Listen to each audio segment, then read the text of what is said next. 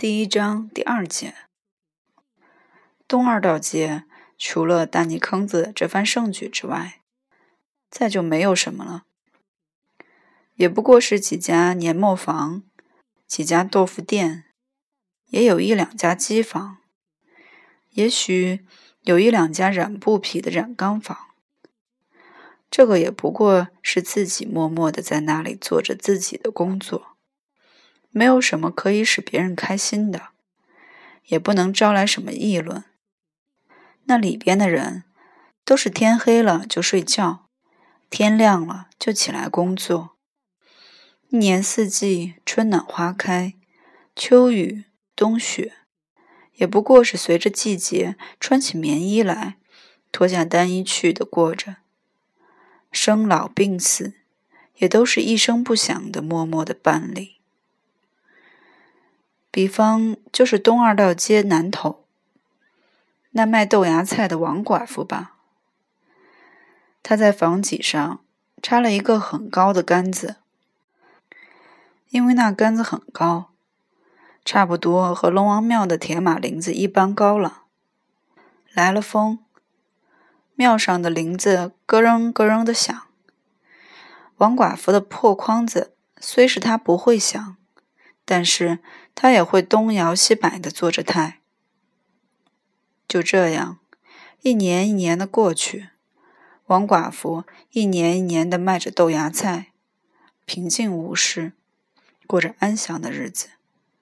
忽然有一天夏天，他的独子到河边去洗澡，掉河淹了。这事情似乎轰动了一时，家传户晓。可是。不久也就平静下去了。不但邻人、街坊，就是他的亲戚朋友，也都把这回事情忘记了。再说那王寡妇，虽然她从此以后就疯了，但她到底还晓得卖豆芽菜。她仍然还是静静的活着。虽然偶尔她的菜被偷了，在大街上或是在庙台上狂笑一场。但一笑过了之后，他还是平平静静的活着。至于邻人街坊们，或是过路人看见了他在庙台上哭，也会引起一点恻隐之心来的。不过为时甚短罢了。还有人们常常喜欢把一些不幸者划归在一起，比如疯子、傻子之类，都一律去看待。那个乡、那个县、那个村，都有些不幸者，瘤子啦、瞎子啦、疯子或是傻子。呼兰河这里就有许多这一类的人。人们关于他们，都似乎听得多、看得多，也就不以为奇了。偶尔在庙台上或是大门洞里，不幸遇到一个，刚想。多少加一点恻隐之心在那人身上，但是转念一想，人间这样的人多着嘞，于是转过眼睛去，三步两步的就走过去了。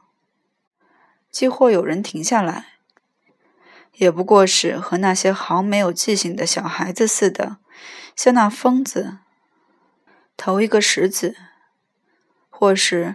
做着把瞎子故意领到水沟里边去的事情，